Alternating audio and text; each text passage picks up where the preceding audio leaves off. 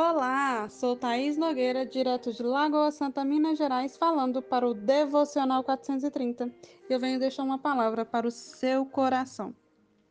A palavra encontra-se lá em Colossenses, capítulo 3, no versículo 18 ao 21.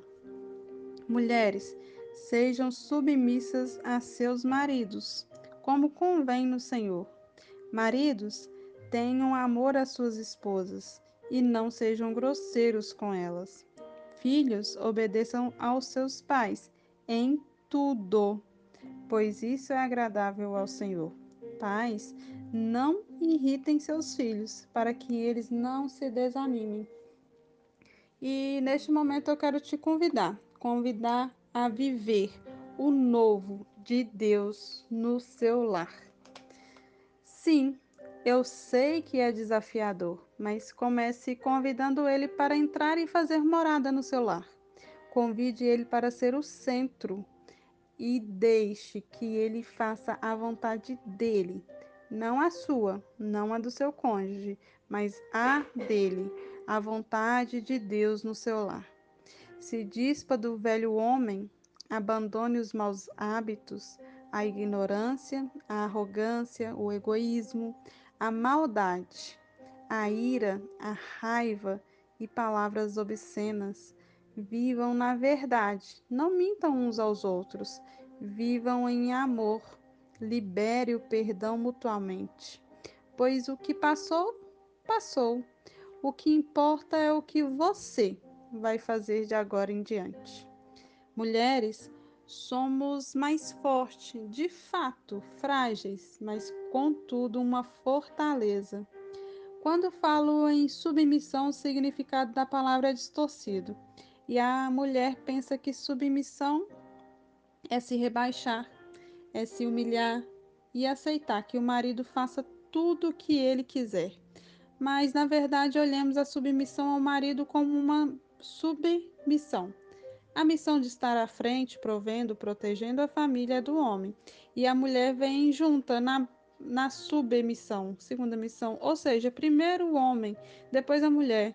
Aí voltamos no conceito de força. O homem mais forte, mais bruto, está à frente para proteger sua maior riqueza, a frágil mulher. Ele está de frente para, se preciso for, morrer por sua esposa. É, se preciso for morrer pela sua amada esposa. Deus sabe de todas as coisas. Por isso, ele criou o homem e viu que não era bom que ele vivesse sozinho. Então, tirou do, do homem, da costela do homem. Eu disse da costela, não da cabeça para ser superior e nem dos pés para ser inferior, mas da costela para andarem lado a lado. Então, mulher, busque sabedoria divina para ter o discernimento de como ser uma esposa submissa. Tenha em mente que sim, virão desentendimentos, mas você tem o papel de ser mediadora da paz e do amor no seu lar. Então, seja sábia para fugir de brigas, contendas, não meça força e nem o tom de voz. Seja branda e não coloque lenha nessa fogueira, pois sabemos que sim, somos frágeis e sairemos queimadas. Eduque seus filhos em conjunto com seu esposo. Vocês dois são autoridade, vocês foram escolhidos para serem mentores dos seus filhos. Maridos, você é a fortaleza da sua esposa. Ame a ela, queira única e exclusivamente o bem e a felicidade dela. Lembre-se que ela é um ser frágil e necessita de cuidados especiais, de amor, de carinho, por isso não seja grosso. Ela não é tão prática como você. E sim, muitas vezes precisará que desenhe para que ela entenda o seu ponto de vista. Então, se vista de paciência. Lembre-se que ela é frágil e necessita de cuidados, ela necessita de proteção, da sua proteção. Não profira palavras desagradáveis, obscenas, xingamentos e insultos, pois ela não tem a mesma capacidade que você tem para digerir grosserias. Ela não tem a mesma capacidade de homens para digerir grosserias. Cada insulto, xingamento, maltrato é como se você estivesse dando uma dose de veneno e ela morrendo um pouco a cada dia. Ironia, não é mesmo? Pois o seu papel é justamente protegê-la. Reflita, cuide do seu jardim, dê a ela vida, doses de vida diárias. Eduque seus filhos com sabedoria e discernimento e os ensine no caminho de Deus. Mas sempre em comum acordo com sua esposa. Vocês são autoridade no seu lar. Vocês são mentores deles. Vocês foram escolhidos por Deus para mentorar essas crianças.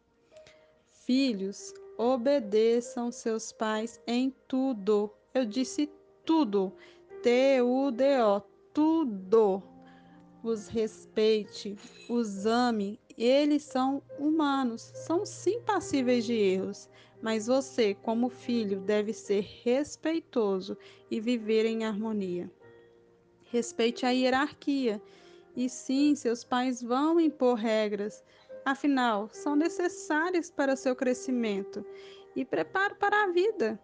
Lembre sempre que eles já estão há anos-luz na sua frente, nasceram primeiro, vieram primeiro e já teve diversas experiências e, acima de tudo, ensinamentos deles, todo o ensinamento deles, todo vem direto de Deus. Então, viva em amor com seus pais e seus irmãos. Vocês são uma família abençoada e Deus quer ver essa família feliz. Então, precisa haver colaboração de todos os integrantes. Se vocês seguirem os ensinamentos de Deus, vocês serão uma família feliz terão um lar cheio de amor, alegria, paz, prosperidade e muita, muita felicidade. E então eu convido você, mulher, você, homem, você, filho, filha, a viver o novo de Deus no seu lar.